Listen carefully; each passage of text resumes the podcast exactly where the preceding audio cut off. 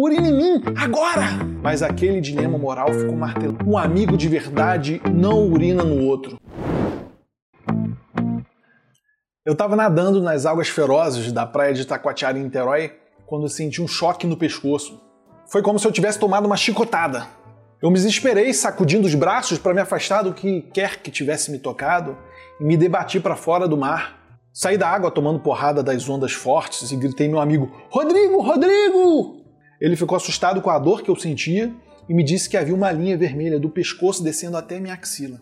Enquanto eu urrava de dor, ele falou que deveria ter sido uma água viva, uma caravela talvez. Estávamos a uns 50 minutos de distância de qualquer hospital e eu já havia escutado que urina neutralizava a queimadura de água viva. Então eu implorei: Rodrigo, Rodrigo, urina em mim, agora! Foi um ato desesperado. A dor era tanta que eu não conseguia ficar parado. Eu só queria que aquilo parasse. Mas ele ficou inerte. Eu estiquei o pescoço mostrando a área ferida para ele e falei: Rodrigo, Rodrigo, rápido! Se você, meu amigo, de verdade, faz xixi em mim. E eu fiquei lá, de olho fechado, esperando aquele líquido quentinho escorrer minha dor para longe.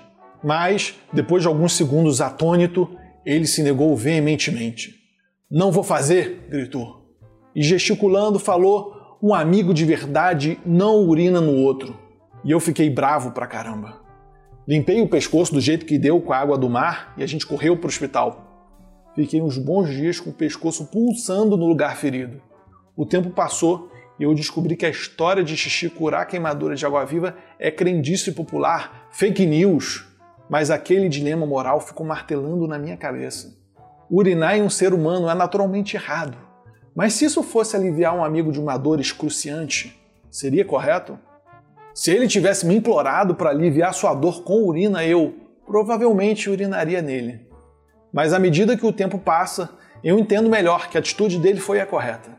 Não é porque alguma coisa é senso comum que é certa. As fake news estão aí, no passado da crendice popular, nas correntes de WhatsApp, nas redes sociais, e elas não podem nos influenciar quando uma questão moral se apresenta. Hoje eu compreendo a sapiência daquela frase: um amigo de verdade não urina no outro. Ah, e se você tem um amigo que já urinou em você, corte relações e aproveita e marque eles nos comentários aqui embaixo, sem explicar nada, para expor ele perante a sociedade.